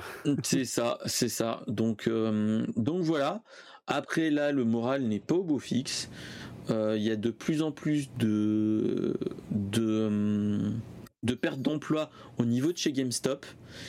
Et donc, ce qu'il faut se poser la question, c'est Micromania Zing, est-ce qu'elle va rester encore aussi bon je ne suis pas sûr. Alors moi, dans mon cas personnel, euh, j'avais un Micromania qui était juste à côté de chez moi, dans un centre commercial à côté de chez moi. Euh, il a fermé ses portes cet été. Euh, bah, avant la sortie, si tu te rappelles, de Mario Striker, mon cher Florent. Ah oui, en fait, euh, quand j'ai commandé le Mario Striker, la version avec le t-shirt, tout le là, en fait, moi je m'étais dit, je vais le commander pour l'avoir à côté de chez moi. et le truc que je ne comprenais pas, c'est que il me mettait impossible de le livrer à ce moment-là tu te dis ouh ça c'est pas normal. Et une fois en fait j'étais passé devant et c'était euh, solde avant fermeture de la enfin avant ta perte euh, avant fermeture du, du fonds de commerce. Et c'est là où tu te dis euh, c'est hmm, c'est pas fou c'est pas fou fou hein. donc donc voilà. Après, la question, c'est tu vas. Pourquoi est-ce que tu vas dans un Micromania en fait? Moi, je, trouvais que c'était top ce qu'ils avaient fait, le move là de, pouvoir proposer des goodies dans le magasin. Moi, clairement, euh, c'est ce qui m'a fait revenir dans les Micromania. Parce que les, prix des jeux d'occasion, euh, pour moi, étaient beaucoup trop élevés euh, pour de l'occasion. je ne comprends pas les prix. après, je comprends, il faut faire tourner la boutique. Hein, mais pour, moi, il y, a, un problème de prix sur les jeux d'occasion. Donc, j'ai arrêté carrément de regarder les bacs. Parce que là, au bout d'un moment, c'est ça n'a plus de sens. Les jeux neufs, bah, c'est terrible, mais les supermarchés leur font une concurrence folle. Donc, surtout si tu es dans la galerie marchande d'un Leclerc, tu as Leclerc qui te met le prix le plus bas et tu as le Micromania qui est juste à côté avec 10 euros ou 20 euros de plus pour le même jeu. voilà, tu, tu, veux faire travailler. souvent 20 balles de plus, c'est-à-dire que le Micromania, c'est le prix fort. Eh ouais. Mais après, si tu veux, c'est pas ça qui c'est le même prix que si tu l'achètes en démat sur le store officiel du truc. C'est-à-dire que Oui, sur le store officiel. Tu fais bien de préciser. voilà, sur le store officiel. Mmh Mais après, c'est sûr, hein, moi, moi le premier, hein, je vais en supermarché. Hein. Je veux dire, quand tu as 20 euros de différence, quand tu as un jeu qui est à 50 balles, que eux, ils vont vendre 69 ou 79 euros pour le même jeu, Bah, le choix est vite fait, hein. C'est malheureux à dire, hein, mais voilà.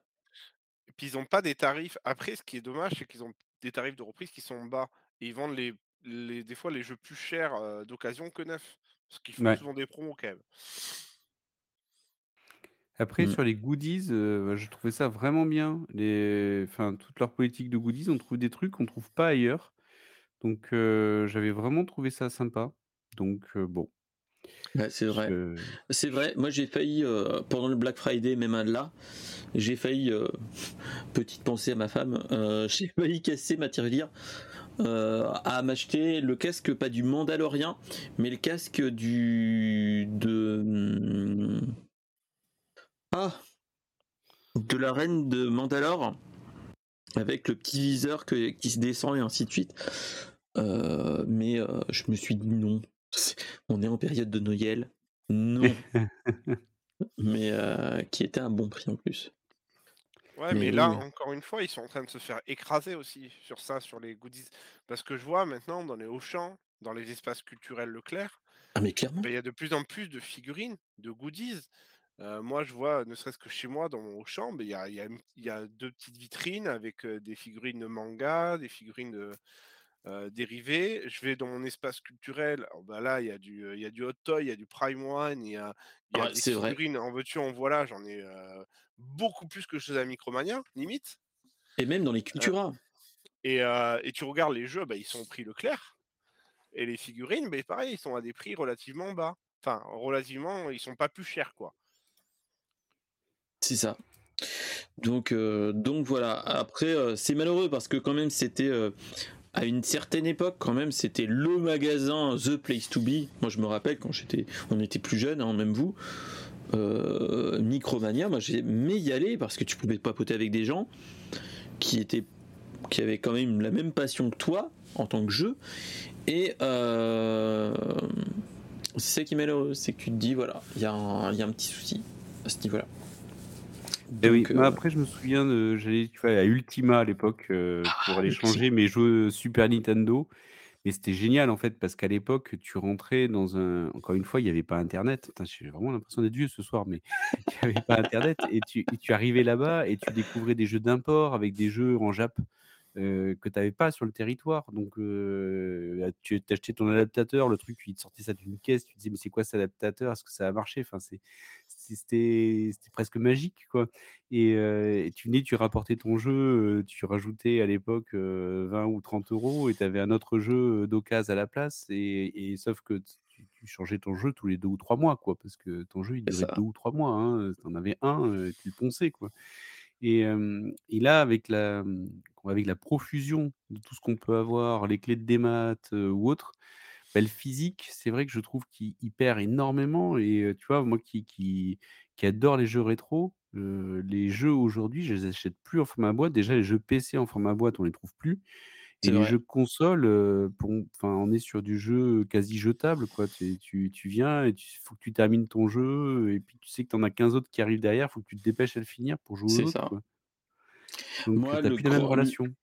Moi, le plus grand regret que j'ai eu sur les magasins spécialisés, c'est pour ça. C'est la PSP. Donc c'est l'une des premières PSP. Donc dites-vous, le numéro de série, c'est une PSP 1004. Donc plutôt, plutôt les premières versions. en fait, ce que j'ai c'est l'un de mes plus grands regrets, mais à l'époque, comme euh, j'en avais parlé avec euh, dans un épisode précédent, c'était avec l'ami Pop. Donc l'épisode précédent, c'est euh, moi je faisais partie de la génération du tu vends toutes tes consoles pour acheter la nouvelle. Donc moi ce que j'avais fait c'est à la sortie de la PSP vu que j'étais quand même un Sony fanboy à l'époque, j'avais vendu ma Game Boy Pocket, ma Game Boy Color, ma Game Boy Advance et la Game Boy Advance SP et tous ces jeux pour euh, m'acheter une PSP et j'ai dû, je crois, rajouter un petit peu. Alors que j'avais euh, une Logitech de Game Boy énorme que j'avais depuis, euh, bah, depuis les années 90 avec un Pokémon. Même chose pour la ludothèque Game Boy Color, même chose pour la Game Boy Advance, et tout ça pour acheter un jeu, enfin une PSP où j'avais, euh, oui, et où je m'étais acheté à côté Wipeout Pure que j'ai encore, et j'avais dû, on nous avait proposé de remplir un papier pour avoir en UMD vidéo le Spider-Man 2. Ah ouais, énorme. Voilà. C'est vrai, les, euh, oui, t'avais. donc, euh, et ça, c'est les grands malheurs que j'ai eu quand même. C'est après coup, tu te dis, punaise, quand même. Tu t'es dépouillé. J'avais vendu 4 consoles plus.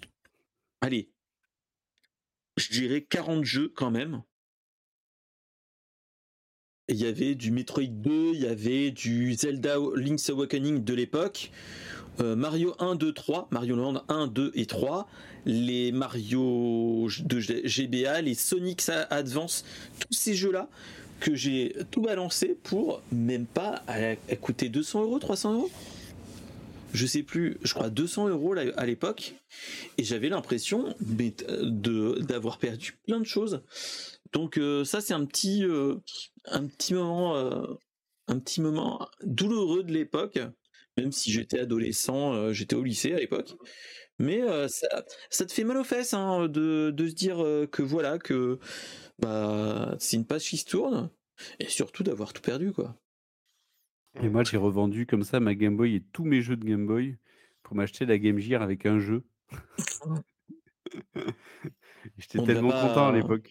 On ne va pas se moquer. Mais tiens, en parlant de ça, il faudrait que je regarde parce que mon père, je crois, il a encore la Lynx avec Ah, un la jeu Lynx. qui était la Genre. première console portable pour Oui. gaucher où tu Oui, retournais le. Enfin bref, qui était énorme. C'était une des, une des premières euh, avec écran couleur. Et moi, elle me faisait rêver, mais vraiment rêver la Lynx. Quoi. Donc, euh, et là, euh, j'ai essayé de m'en reprendre une, mais c'est inabordable. Et ensuite, les jeux sont hyper chers. Et, et la console, bon, on ne voit pas très très bien quoi, dessus, hein, clairement. Mais tiens, faudrait que je, je lui demande où elle est. Parce qu'elle doit être encore chez mes parents. hein. Elle doit être encore chez mes parents quelque part. Faudrait que je lui demande. J'espère qu'il l'a pas acheté, le malheureux. Euh, ouais. Donc, euh, donc voilà, donc c'était les, les grands moments de, de GameStop euh, qui est proche du club de fin malheureusement. Et donc euh, accessoirement de, de, Micromania. Donc voilà. Sans transition, on va partir, on va parler de choses un petit peu plus heureux, comme je dirais. On va parler de de de la news euh, Netflix du jour. C'est après l'annonce d'un film, enfin d'une série live One Piece, il y a une nouvelle adaptation d'un manga très populaire euh, pour les personnes qui sont adeptes des shonen, c'est que euh, notre cher Netflix vient de nous annoncer qu'il va y avoir une adaptation de My Hero Academia. Est-ce que les potos, vous connaissez My Hero Academia? Alors, non, moi non, je regarde pas. Ah. Moi, j'ai dû regarder deux, trois épisodes, mais euh, j'ai pas accroché. Désolé. Alors, en fait, euh, comment vous expliquer ça? C'est un shonen, euh, un shonen type Naruto et compagnie, avec un univers qui est euh, qui est maxé par des par des comment dire ça? En fait, c'est un univers où il y a des super héros et euh, où on a des super héros, mais qui est lié à une mutation. Donc en fait, c'est euh, vous connaissez X-Men? La réponse est euh, oui. Oui. Bien sûr. Euh, voilà, X-Men en manga, mais dans un univers type euh, lycée au début et qui devient de plus en plus euh, pas adulte mais un petit peu plus euh, euh, et qui est une série quand même euh, adorée par une une bonne partie des, des gens quand même, des fans de, de comics, pas les, les très pointus, mais euh, j'ai envie de dire les, les, ceux qui aiment bien les shonen, euh, c'est un petit peu les, les successeurs à ceux qui aiment Naruto. Dans, la D'accord. même, dans le même Ouais. pendant. Moi, je- dans les deux, trois épisodes que j'ai vus, euh, je, je pensais que c'était euh, autour du- d'une école avec des, des super-héros dedans en apprentissage, on va dire. C'est Et, ça. euh, et ensuite, euh, c'était de, de dire, ben, il y a des grands héros qui sont hyper reconnus, hyper forts, hyper puissants, et vous, vous, vous êtes des, des petits padawans, et on, on va vous former pour devenir aussi des grands héros. Et euh, ils affrontaient des petites menaces, entre guillemets, à leur portée. Et, euh, pour certaines, mais il faut qu'il y ait euh, au moins l'instructeur qui débarque pour arriver à les sauver et faire en sorte qu'ils arrivent à s'en sortir. Donc c'est, c'était un peu dans la retenue. Et pour le coup, moi, ça m'a pas des marqué. Je me suis dit, bon, ben envoyez-moi direct les grands héros qui une belle baston. Quoi. Et bah, et bah en fait, ce qui s'est passé, c'est que quand tu suis petit à petit, moi je suis, je les suis à, au rythme japonais. Donc là, on est vers la fin de la série parce que euh, il a déjà annoncé que l'arc qu'on est actuellement, on se rapproche de la quasi fin. Ah, ok.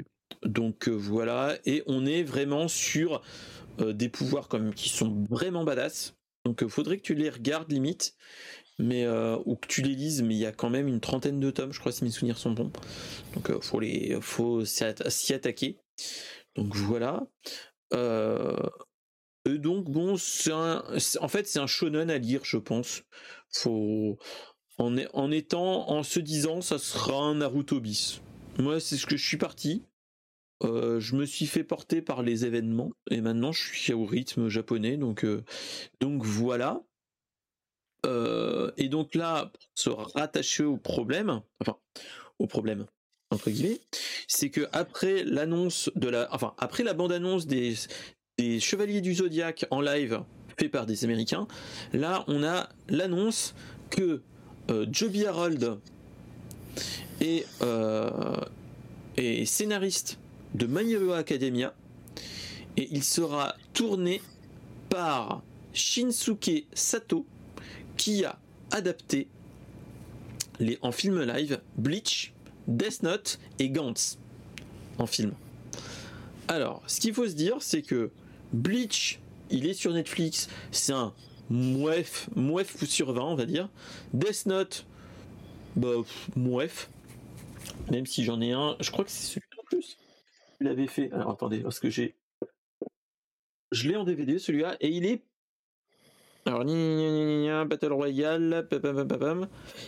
Euh, pam. Shinusute Kateno. Bah non, c'est pas ça. Donc ça veut dire que c'est pas lui, c'est pas parce que en fait, euh, il y a quelques années, il y avait eu un Death Note en, en film live au Japon qui était bon mais sans plus. Et j'espérais que ça soit lui. Ça veut dire que ça pourrait être encore regardable, mais là non en fait. Donc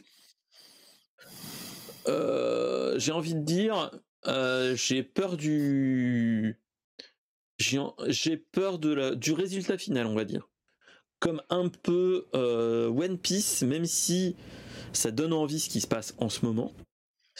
Là, ce qui se passe, c'est que bah, est-ce que on va vraiment avoir un bon, un bon, une bonne série live, enfin une un bon film live après Cowboy Bebop et Death Note, qui étaient euh, plus que dispensables en, euh, quand on, on, l'a, on les a regardés sur Netflix. Allez, je fais Zodiac qui piquait quoi. C'était vous... de la merde en boîte. Hein. Et vous avez pas vu la bande-annonce qui est sortie là, il y a deux semaines? Ou trois semaines que euh, un studio américain est en train de se refaire en film live. Laissez-les tranquilles, c'est pas Zodiac. Donc voilà. Donc, euh, donc voilà. Donc là, moi, je suis en train de me dire, bon, euh, espérons qu'ils vont pas nous faire une bouse intersidérale, parce en que fait, là, on est. arrêtent en fait, avec ça en fait. Bah, c'est- moi, ils sont, moi, ce que- sont pas bons là-dedans en fait. Dans les dans les live action d'anime, ils sont pas bons. Bah, moi, c'est ça qui me fait dommage, c'est que qui me fait un petit peu pleurer aussi, c'est que en fait, on est sur du, euh, on est en train de se dire, hey, Marvel et DC ça marche? Qu'est-ce qu'on n'a pas encore adapté? Bah, Les mangas, on n'en a pas encore adapté. Allons-y. Sauf qu'on est dans les dans les adaptations de mangas des époques de enfin des, de l'époque euh, des fin 90 début 2000 pour les films de comics si vous vous rappelez. C'est-à-dire les bons vieux nanars type euh, Blade 3 ou toutes ces choses là où c'est euh, t'es là tu fais mais qu'est-ce que vous branlez? Ou même les les hum, les 4 fantastiques. Ah oui. où c'était bien mais sans ou sans c'est pas se taper le cul par terre enfin vous voyez ce que je veux dire? Batman et Robin, c'était génial par contre. ouais ou Batman Forever. Batman avec la bat avec la bat carte la bat carte bleue. Bref. Euh, mais voilà mais euh, je sais pas. Je c'est ça qui me fait peur Euh, parce que j'ai envie de dire les films live japonais ils ont pas les budgets mais tu te dis qu'ils essayent de faire quelque chose en restant quand même dans le dans le dans le précaré entre guillemets en, en essayant d'être fidèle mais manque de moyens ça te fait des trucs pas ouf Là, c'est un studio américain avec Netflix, donc il y a plutôt de l'argent. J'ai peur que on nous fasse un- une Dragon Ball Evolution. hein. C'est ça qui fait peur. Oula. Tac, tac, tac, fort là. Ah ouais, mais voilà. C'est. Et Ils ça, arrêtent en fait d'essayer d'a- d'adapter des animés en fait. Voilà.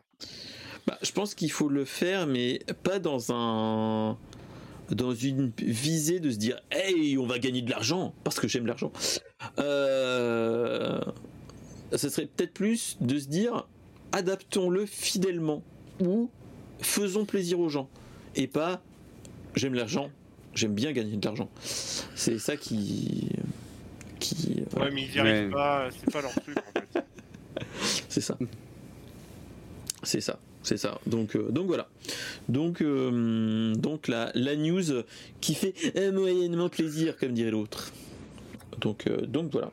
Donc, euh, donc, ouais. donc Après, même c'est vrai vous, que quand vous tu êtes regardes pas- les adaptations, c'est, c'est même, tu vois, les Resident Evil, là, les, les films qu'ils ont sortis, enfin, c'est là, le, le dernier qu'ils ont sorti. je crois que Alors non, ça Welcome c'est pas, c'est City. pas la même chose.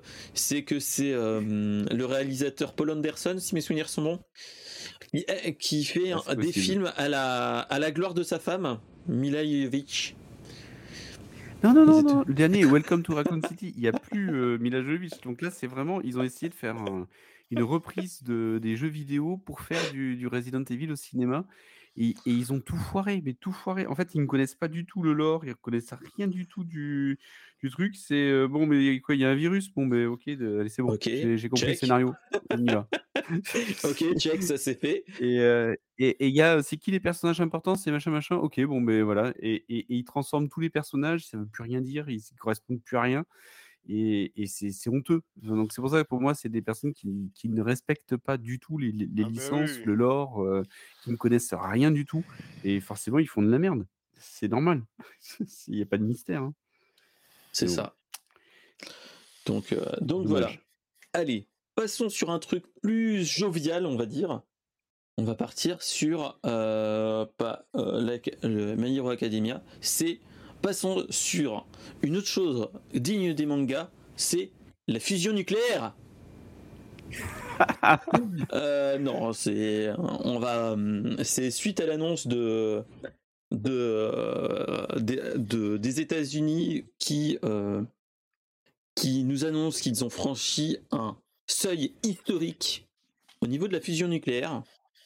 Euh, c'est que en fait ils ont annoncé que pour la première fois il y a eu une il y a eu le on va dire que la la production d'énergie par ce par ce type là a été euh, dépassée c'est-à-dire que on a dépassé le seuil d'initiation qui a été franchi. C'est-à-dire qu'est-ce que l'initiation c'est en fait c'est euh, de rester en fait face à une production. En fait pour créer une fusion nucléaire euh, bon je vais pas parler de tout ce qui est réaction nucléaire et tout le tralala. ça, sinon, il faudrait que j'appelle le mon frère qui est prof de physique chimie. Il va nous, il nous, il nous coacherait d'une meilleure façon. Mais en fait, la fusion nucléaire, en fait, c'est qu'on utilise un laser avec à forte énergie, à fort impact d'énergie pour créer une fusion de deux atomes. Mais pour créer une fusion de deux atomes, il nous faut une quantité énorme pour lancer la réaction. Et euh, ce qui se passe en fait, dans notre cas précis, c'est que là, on veut créer quelque chose et qui se tienne. C'est-à-dire que le rendement de production de la fusion de la de l'énergie euh, émise par la, la fusion nucléaire euh, soit à l'équilibre de, de ce qu'on lui injecte. Et en fait, les États-Unis ont annoncé que pour le 13 décembre, on a fait que on a on nous a annoncé que le seuil d'initiation a été franchi, c'est-à-dire que euh, pour euh, pour 2 mégajoules d'in- d'injectés, donc déjà 2 mégajoules c'est une quantité pharaonique, il y a eu 3,15 mégajoules de produite. Donc la renti- le seuil de rentabilité énergétique est bien franchi, mais le seul souci, c'est que ça, c'est que euh, là on est déjà à un seuil bon, on est à plus ou moins équilibre. Après, il faut euh, continuer la réaction de fusion nucléaire, et ça, ce n'est pas la même chose. Donc là, en fait, ce qu'il nous a annoncé, c'est qu'il y a un bon début, mais pour l'énergie de fusion nucléaire comme euh, source d'énergie, on est encore loin de là. Est-ce que euh, Ouais. les poteaux, vous avez des choses à parler à ce niveau-là? Moi, je, je suis le, le sujet euh, attentivement. C'est euh, hyper important, en tout cas, euh, je, je dirais, ça, est- sans, sans exagérer, pour l'humanité, en fait. hein. C'est vraiment euh, la source d'énergie de demain. Euh, et c'est celle qui, qui, qui est la source d'énergie quasi illimitée, en fait, hein, tout simplement, qu'il faut qu'on arrive à, à trouver, à, domestiquer, à produire. La seule chose, c'est que ce qui me fait un petit peu peur, c'est qu'on s'attend trop à ce que, il faut que ça marche et donc et c'est bon, ça marchera. Donc autrement dit, on n'a pas de problème, en fait, parce que ça, ça va nous sauver. Le souci, c'est que cette technologie-là, hem, là, on en est juste sur des petits prototypes. Une fois qu'on aura fait les petits prototypes, on va pouvoir faire peut-être les premières centrales qui seront des toutes petites centrales qui produiront quasiment rien. Et une fois qu'on aura validé les petites centrales qui produiront quasiment rien, on pourra faire des grosses centrales qui commenceront à produire un peu plus et ainsi de suite. Donc là, on est en train de se dire, dans ce que j'entends, hein, on, on se parle d'une échelle entre 50 et 100 ans. C'est ça. Voilà. Donc si, si tu te dis en fait, euh, bah, c'est bon, il y a la fusion. Donc on peut y aller, il n'y a pas de souci, la hein. fusion nous sauvera tous. Bah, dans 50 ou 100 ans. Mais il faut qu'on tienne d'ici là. Et là, c'est ça d'ici là, ça va être compliqué. C'est C'est là ça. le problème, Et en et fait. dans les points, moi, qui m'ont vraiment marqué, c'est que là, juste pour te donner un exemple, effectivement, on a réussi à produire plus d'énergie que ce qui a été nécessaire pour, faire chauffer, en tout cas via les lasers. Par contre, donc je redonne les chiffres que tu as donnés, on a produit 3,15 mégajoules d'énergie, on en a injecté 2,5, de 2,05, mais il a fallu 300 mégajoules pour pouvoir préparer et activer les lasers. Donc Donc on en a produit dire que 3,15 et on en a dépensé 302,05. donc on n'est pas encore dans le seuil de rentabilité vraiment. On n'y est pas encore. Voilà, donc c'est c'est c'est juste pour relativiser un petit peu le la bonne nouvelle, même si ça reste une bonne nouvelle. C'est juste pour dire que le palier, il est loin. Donc les scientifiques disent: «Non mais c'est bon, on va trouver une solution pour régler ce problème». Oui, oui, dans dans 50 ou 100 ans, ça sera prêt en fait, ça sera bon. L'autre point, c'est que, ce qui est, donc la fusion qui est qui est lancée, elle est à plusieurs millions de degrés, d'accord? c'est tro- dans les 3 Donc millions de degrés, je crois. ouais, exactement, exactement ça et là, tu te dis: «Mais plusieurs millions de degrés, heu, c'est c'est quoi le contenant?» C'est quoi le contenant qui contient plusieurs millions de degrés? Donc je me suis intéressé au point, mais il y en a pas. Donc, Pour heu, pour l'instant, il pouvoir en a pas. contenir plusieurs ouais et pour pouvoir contenir plusieurs millions de degrés, ce qu'ils utilisent et c'est très malin bien sûr, c'est des champs magnétiques. C'est ça, Donc tu c'est as une en fait, on boule fait. de plasma C'est vas-y, ça, vas-y. c'est qu'en fait, pour contenir du plasma, en fait, ils font un, un bouclier magnétique entre guillemets pour éviter que la réaction sorte du, du champ et qui se contienne entre guillemets. Mais euh, et c'est tout ça qui bouffe de l'énergie aussi. C'est ce qu'il faut se dire. C'est que les lasers, ok, chauffent le truc, mais il faut aussi euh, penser au, au bouclier magnétique en fait. Et là, on n'en est pas, on n'en est pas encore là. hein. Et alors, ensuite, mais l'énergie, tu la récupères comment? Parce que tu dis, beh, d'habitude, tu sais, tu fais chauffer et puis comme ça fait ça. chauffer, ça fait, heu, ça Ça fait fait chauffer, là, ça chauffe chauffer, pas ça pour fait le de l'eau, et là, ça fait tourner une Voilà, turbine, et ainsi de suite.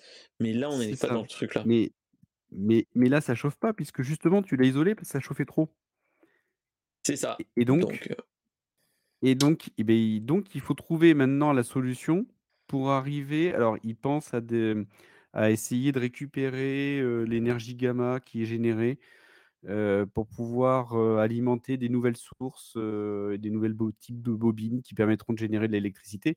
Mais enfin, voilà, tout ça, c'est juste pour dire, aujourd'hui, c'est une excellente nouvelle, mais on est tellement loin du résultat, ah, mais clairement, clairement, tellement là, on est encore loin. hein. On est encore loin. C'est juste que, euh, d'un point de vue euh, théorique, on est encore, on est, on a une étape de franchie, je pense. On est plus dans le l'effet d'annonce à se dire, on y est arrivé. Mais on est encore loin du. euh, c'est un petit peu comme si on disait un enfant, un, un- à des parents, Votre enfant vient est arrivé à se retourner alors qu'il était sur le ventre, il s'est mis sur le dos ou inversement. On lui et on te disait bientôt il va marcher. Et ben non, on n'est pas encore là, on n'est pas encore à cette étape. À cette étape, c'est, Ah, c'est euh, voilà, c'est euh, faire un parallèle de ce type-là. C'est, on est encore loin, on est encore loin, et surtout on tâtonne. L'enfant tâtonne à cette époque-là, donc c'est ça qu'il faut se dire. C'est que toutes ces choses-là, ouais, on est bien, c'est des bonnes nouvelles. Euh, c'est des bonnes nouvelles à nous annoncer, mais c'est plus de l'effet d'annonce, je trouve, du commissariat, enfin, du, de l'équivalent du, du CEA qu'on a nous, du commissariat à l'énergie atomique. C'est plus un effet d'annonce des Américains qu'autre chose, entre guillemets. Et c'est ça qui est aussi un petit Oui, peu n'oublie malheureux. pas que la, la Chine avait fait euh, une annonce il n'y a pas longtemps non plus, donc je pense que c'était aussi très important pour les, pour les Américains de faire aussi une annonce en montrant euh, non, non, mais nous aussi on y est, quoi. Enfin, nous ça, aussi on avance, quoi. Voilà. C'est Donc, alors euh, que et c'est dans ce moment-là que tu te dis, voilà. Ouais. Après, mon, juste mon message, en fait, dedans, encore une fois, c'est une très bonne nouvelle, je suis ravi. Euh, mon message, c'est plutôt de se dire, au- aujourd'hui en tout cas, c'est pas ça qui va nous sauver. Surtout pour, euh, cet et- hiver. hein. Ah, surtout particulièrement pour cet hiver. Effectivement, tu as raison. Et, euh, et donc, il faut qu'on continue absolument à développer les autres énergies qui aujourd'hui sont les sujets de- d'aujourd'hui, en fait, qui, qui concernent notre survie, pour arriver à aller jusqu'à la fusion dans 50 ou 100 ans. Et le plus rapidement possible, évidemment, mais en- étant raisonnable plutôt dans 50 ou 100 ans. Et donc, d'ici là, il faut qu'on développe les autres énergies et il faut qu'on débloque aussi les budgets pour les autres énergies, parce que si on se focus sur ça, eh ben, on sera très très mal avant qu'on ait pu arriver à, à- à faire tourner la première fusion. Quoi. Clairement, clairement. Donc, euh, donc voilà. Donc c'était la petite news qui fait plaisir quand même, mais Oui. qui ne, qui ne, qui ne fait pas non plus, euh, euh, qui ne fait pas non plus euh, pas plaisir totalement. On est dans, euh, on est dans, dans une bonne nouvelle. Donc, euh, donc voilà. Donc, allez, sans transition, on va partir sur la dernière news de l'émission et qui fait plaisir, celle-là. C'est euh, l'annonce, enfin, la sortie de la première bande-annonce de Spider-Man Across, Across the, multi, euh, the Spider-Verse.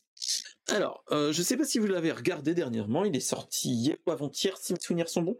Sony Pictures, donc ceux qui ont les droits de Spider-Man, euh, ont annoncé, euh, avait annoncé déjà il y a quelques années, il y a trois ans quasiment, je dirais, vu que euh, Spider-Man New Generation, ça doit avoir déjà trois ans. Qu'ils avaient annoncé qu'il allait y avoir une suite. Euh, alors, Spider-Man euh, New Generation en France, c'est euh, Into the Spider-Verse pour ceux qui le connaissent, dans une autre appellation. C'est un,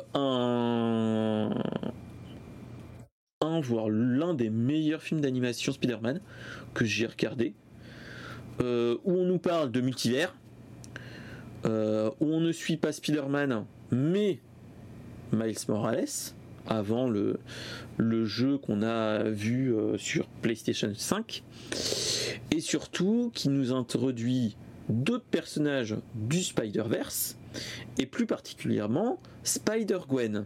Je sais pas si vous connaissez. Ah oui, tout à fait, oui. Et oui, Spider-Gwen.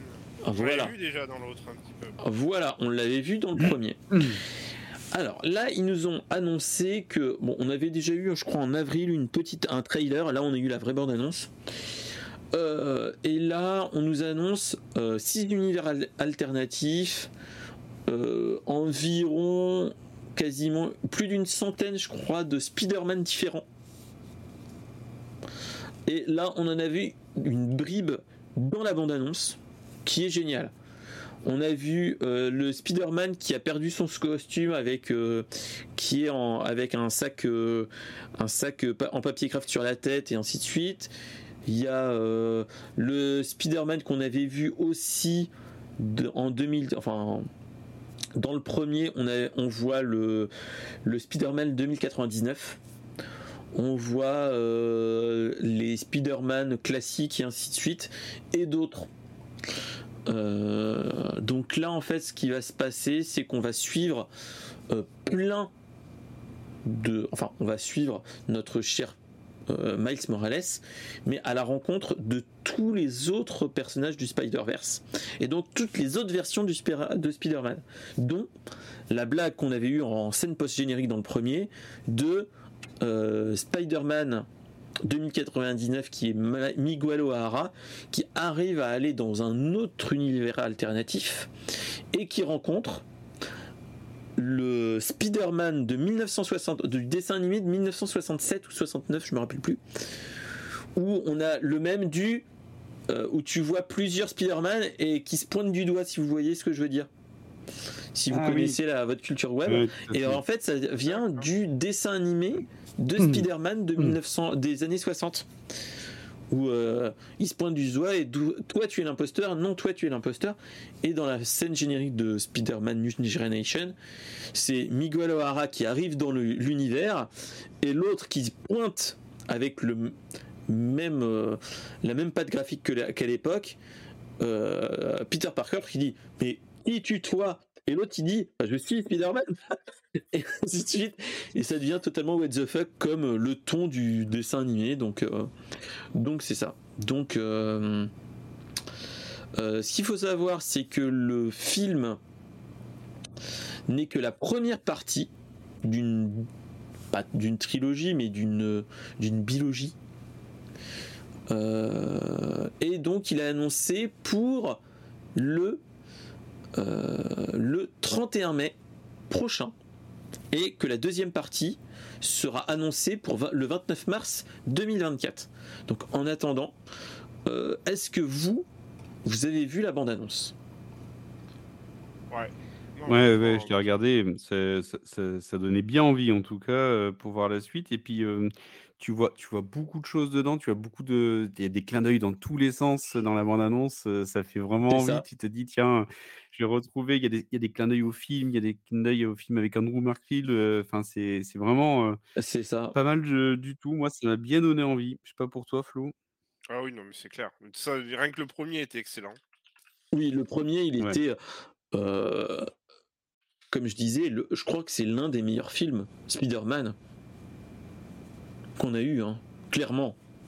On ne parle pas du MCU, mais même par rapport au film live, moi je les trouve meilleurs en fait. Hein je le trouve meilleur, même si on te prend pas par la main, mais on te, hum, je sais pas, on te, on donne quand même de la bonne qualité dedans. Je sais pas si vous voyez ce que je veux dire. Ah ouais, ah je suis d'accord avec toi. C'est, euh, c'était un truc malheureusement c'était en 2018, ils étaient trop jeunes pour le regarder avec moi, mais ce dessin animé là, j'aurais adoré le montrer à mes enfants. Parce que oui, c'était en 2018 qu'on l'avait, qu'il était sorti, celui-là.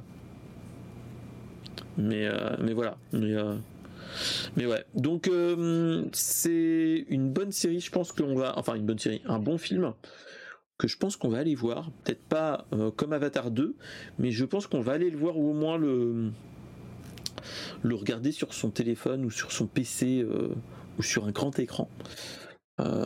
ça c'est sûr.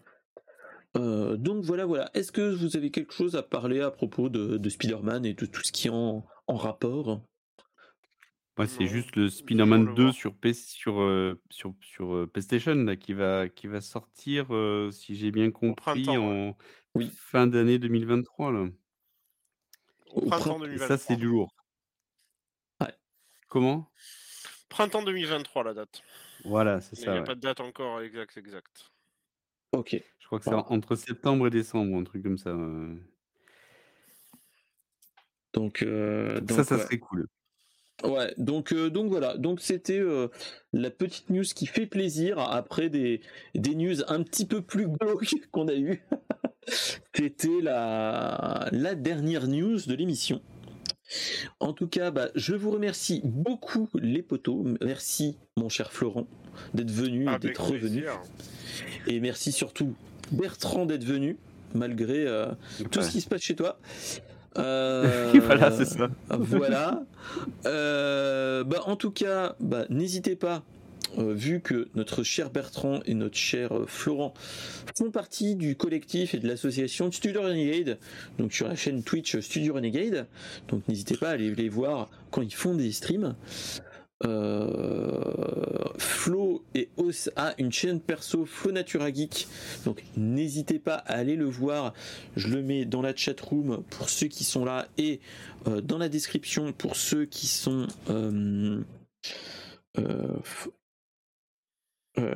qui sont pour ceux qui sont à, à Loupèche.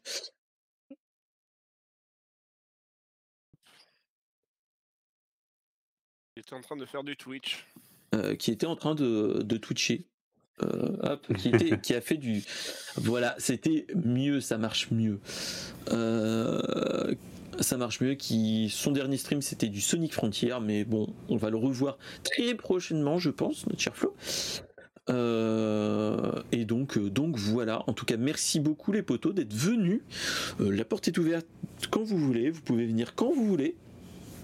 Euh, et en attendant, bah, n'hésitez pas à follow la chaîne si vous voulez, à follow, à vous abonner si le cœur vous en dit, et surtout, bah, euh, allez voir la, chaîne YouTube pour ceux qui veulent, ou même vous abonner à la chaîne, et ainsi de suite.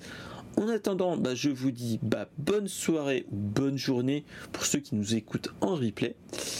Et bah, on se dit pour ceux qui nous suivent sur Twitch euh, mardi pour un stream gaming sur cette chaîne et euh, d'autres jours sur les chaînes de des amis. Donc voilà, voilà. Donc bah, on se dit bah, bonne soirée à tous et à la prochaine. Salut, Bonne soirée. Merci, ciao.